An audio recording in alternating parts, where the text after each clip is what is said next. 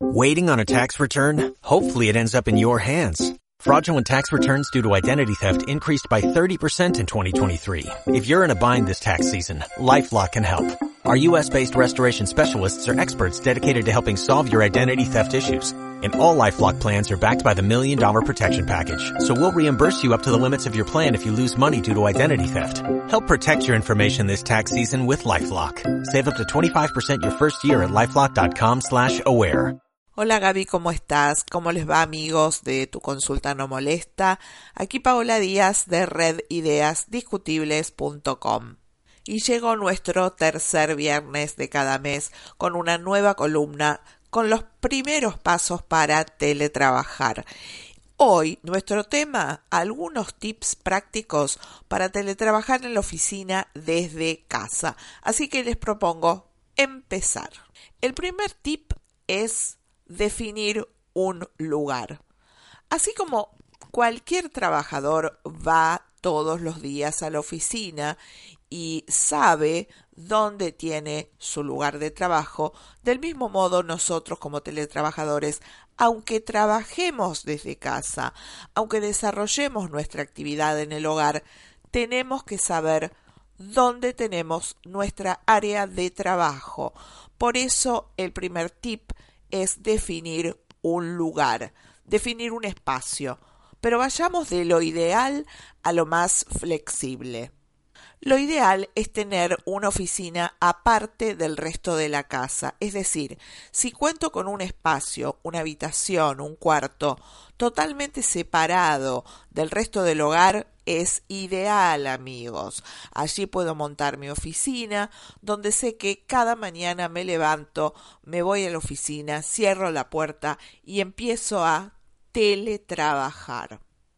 Al tener un espacio totalmente separado, logro una mayor intimidad para trabajar, mayor concentración, productividad, sé que todas mis cosas se encuentran en esa oficina y no voy a estar disperso yendo y viniendo buscando mis, mis eh, documentos en papel, mis libros, mis carpetas de un lado para otro de la casa. Por eso empezamos con esta em, con este tip ideal que es montar mi oficina en un cuarto totalmente separado del resto del hogar.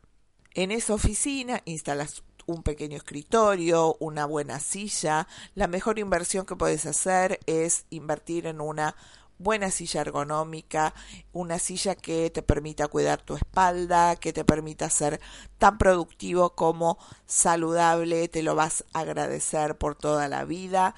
Y también algún mueble de tipo archivo, si bien como teletrabajadores contamos con mucha información o archivos digitales, pero alguna documentación en papel, carpetas, folletos, revistas, correspondencia, recibimos y es fundamental que esté organizada, que toda, eh, todos tus elementos, tus insumos de, para trabajar estén organizados y estén ordenados para que te ayuden a sacar más provecho de tu trabajo en el hogar. Hasta aquí lo ideal, pero ¿qué pasa cuando no tenemos una habitación disponible, un cuarto disponible? En ese caso, por ejemplo, podés utilizar el rincón de un living comedor. Por ejemplo, vamos de lo ideal a lo flexible, porque no queremos que te quedes con oh, no, me frustré, no puedo empezar a teletrabajar desde casa porque no tengo una habitación disponible, una habitación ideal.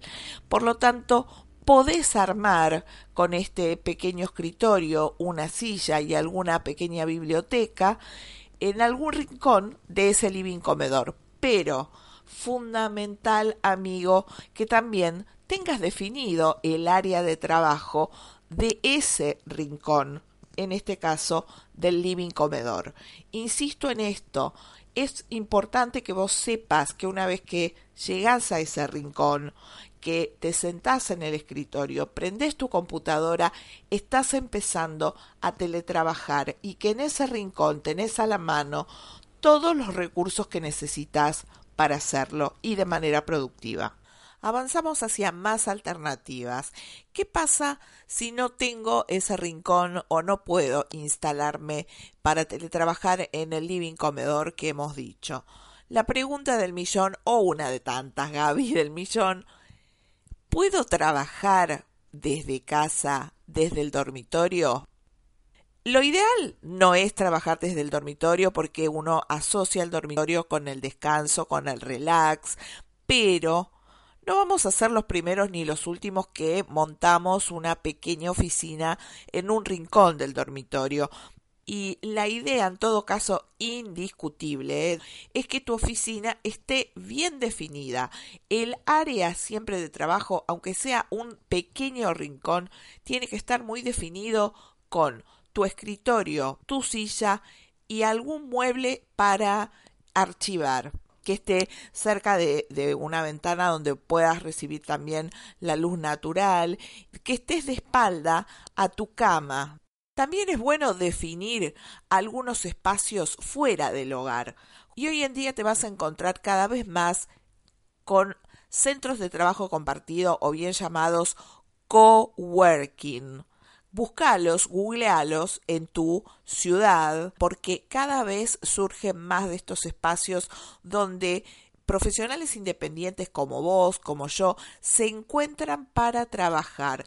Incluso si vos eh, buscas oficinas o salas de conferencias pequeñas o grandes para tus proyectos, por ejemplo, de capacitación, reuniones, vas a dar con este tipo de alternativas. Por lo tanto, opciones hay. El segundo tip, amigos, es definir tu horario de trabajo. Así como cualquier trabajador va a su trabajo de lunes a viernes de 8 a 17, de 9 a 16 o el horario que tenga, lo respeta, del mismo modo nosotros teletrabajando en casa, es fundamental que vos lo definas. Definas si vas a trabajar cuatro horas, cinco horas, ocho. Que definas también si vos vas a hacer tus breaks, que son hiper saludables. Cada cuánto vas a hacer un break. Cada dos horas, sugerido. Cada hora, recomendado. Eh, buscamos también tus horas más productivas. Eh, pensá si vos sos más productivo por la mañana, por la tarde, si te vas a tomar una hora para tu almuerzo, si vas a hacer algunas pausas cada 20 minutos, cada hora, eh, eh, tu break, ese descanso, esa pausa. Definir también qué vas a hacer. Vas a salir a caminar, vas a aprovechar y vas a salir a correr, vas a hacer una desconexión vas a estar en tu mejor versión unplugged leyendo un libro en tu jardín, en tu jardín de invierno, si hace frío como por estos pagos acá en Buenos Aires. Eh, lo importante es que también definas y tengas esto en tu, en tu agenda. Y el tercer tip, amigos, el tercer tip práctico es definir límites con el grupo familiar. ¿Qué pasa cuando convivimos con otras personas, con nuestras parejas, con nuestros hijos, con nuestros padres, hermanos, con un compañero de, de convivencia? Tenemos que conversar con ellos. Lo primero es ponerlos al tanto de que vamos a empezar a teletrabajar desde casa, nos van a ver en casa más tiempo, pero vamos a estar trabajando. Y sugerencias, ¿por qué no poner algunos guiños muy útiles y divertidos también? ¿Vieron que en los hoteles está el famoso cartelito de no molestar? Bueno, ¿por qué no utilizar algunos de estos carteles? Eh, estoy en conferencia, no se puede interrumpir, estoy grabando o de pronto grabando, o eh, definir el horario de trabajo en el que estás eh, por ejemplo, elaborando y decir, bueno, salgo a las 16 horas. Para finalizar, saben que me encanta compartir algún recurso para que ustedes investiguen un poco más. En este caso, les dejo organizartemagazine.com con ideas útiles sobre productividad y cómo lograr no solo un trabajo más placentero siendo más productivo, sino también una vida más placentera. Y hasta aquí llegamos nosotros amigos con esta columna. Gaby, muchas gracias y nosotros nos vamos a estar viendo muy prontito en los estudios.